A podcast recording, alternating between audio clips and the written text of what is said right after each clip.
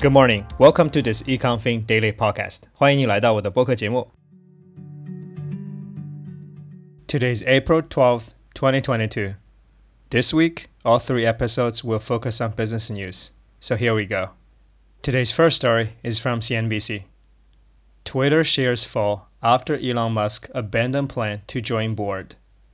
Twitter shares fell in pre-market trading Monday after CEO Parag Agrawal revealed that Elon Musk has abandoned his plan to join the company's board. The social media company's stock briefly tumbled over 8% to less than $43 a share at 4 a.m. Eastern Time before recovering slightly. On April 5th, Musk and Twitter said he would be joining Twitter's board. A day later, the Tesla and SpaceX CEO disclosed via financial filings he is Twitter's biggest shareholder, holding a 9.2% stake in the firm. Musk would have been appointed to the Twitter's board on Saturday, but the world's richest man informed the company on the day that he would not, in fact, be taking the board seat. Twitter's investor relation page is yet to be updated, and Musk is still listed as a board member.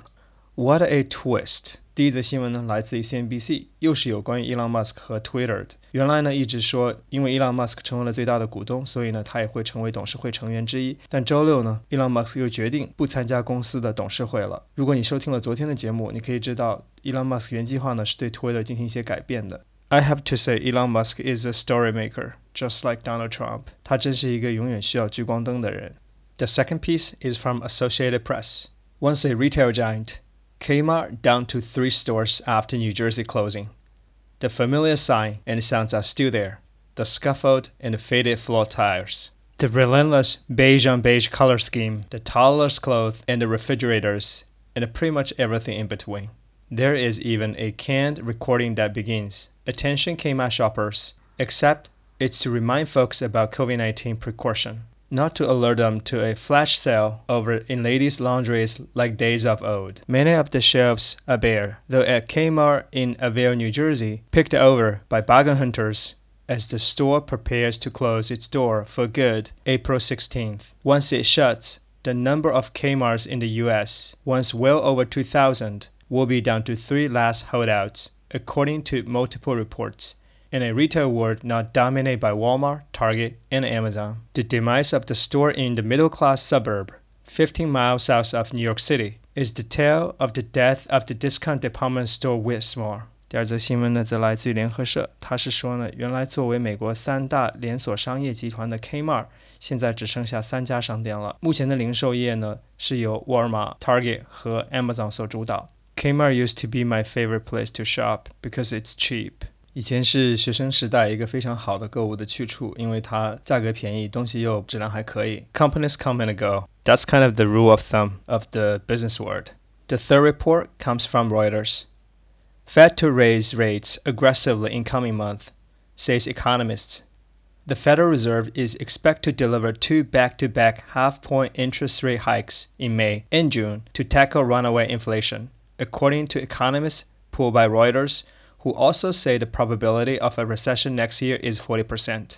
With the unemployment rate near a record low, inflation the highest in four decades, and a surge in global commodity prices set to persist, most analysts say the Fed needs to move quickly to keep price pressure under control. The last April 4 to a Reuters poll of more than 100 economists forecast two half point rate raises this year the first such move since 1994, taking the federal fund rate to 1.25% to 1.5% by June meeting.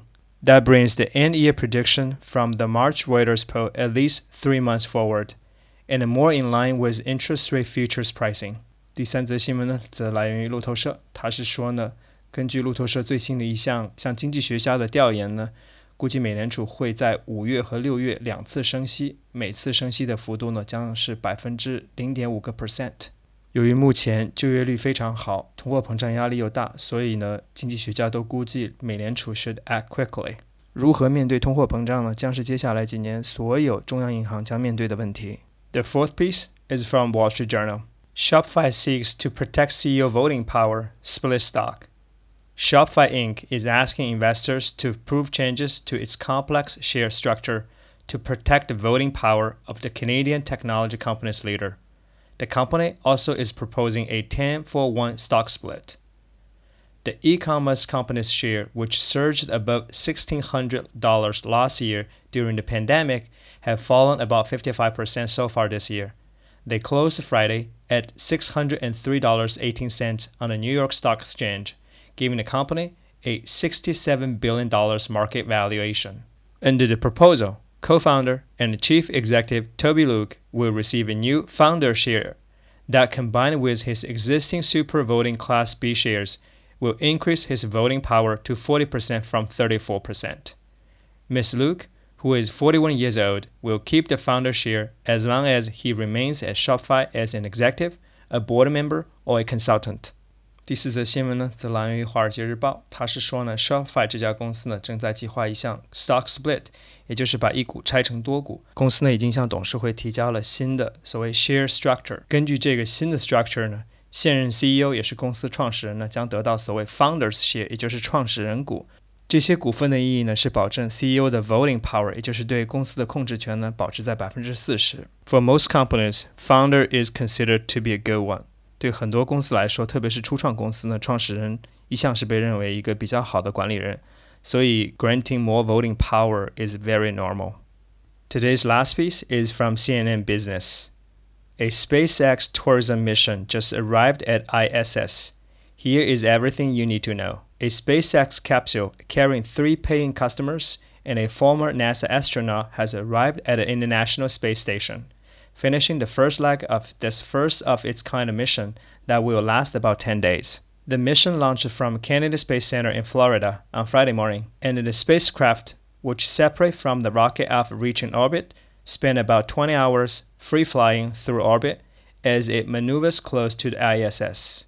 The trip was brokered by Houston, Texas based startup Axiom Space, which seeks to book rocket rides, provide all necessary training, and coordinate flights to the ISS for anyone who can afford it. It's all in line with the US government's and the private sector's goal to boost commercial activity on the ISS and beyond. 最后一则新闻呢，则来源于 CNN Business。是有关太空的商业旅行的。上周呢，有三位 customer 和一位宇航员呢，搭载 SpaceX 的火箭呢，到达了 International Space Station，也就是国际航空站。 SpaceX 呢，和很多 broker，比如文章中提到的这家 Axiom Space 呢，将为商业型的太空旅行呢，创造更多可能。So if you're bored with the planet, now you can go to the space. 好了，这就是今天所有的新闻。你可以在 Show Notes 里找到这些新闻的摘要，也可以参考同名公众号里的完整版。在第二个部分，我们来讲解一些今天主要的单词或者是短语。在今天的第一篇新闻里面，没有什么比较重要的词。第二篇新闻里有两个单词，第一个呢是 scuff scuff，scuff，scrape or brush the surface of a shoe or other object against something，也就是磨光的意思。第二个词呢是 demise，demise，它的英文解释是 the end or failure of an enterprise or institution，也就是灭亡的意思。第三篇新闻里要注意的词呢是 tackle，tackle。它的英文解释是 make determined effort to deal with a problem or difficult task，也就是处理、积极面对的意思。第四篇新闻里也没有什么重要的词。 最后一篇新闻要注意的词呢是 maneuver，maneuver，它的英文解释是 move skillfully or carefully，也就是操控自如的意思。你可以在今天的 show notes 呢找到这些单词的中英文解释，同时呢，同名公众号里呢也提供了一些例句供你做参考。That's all for today's program. Thank you for listening. 感谢你的收听。今天节目就到这里了，我们下期再见。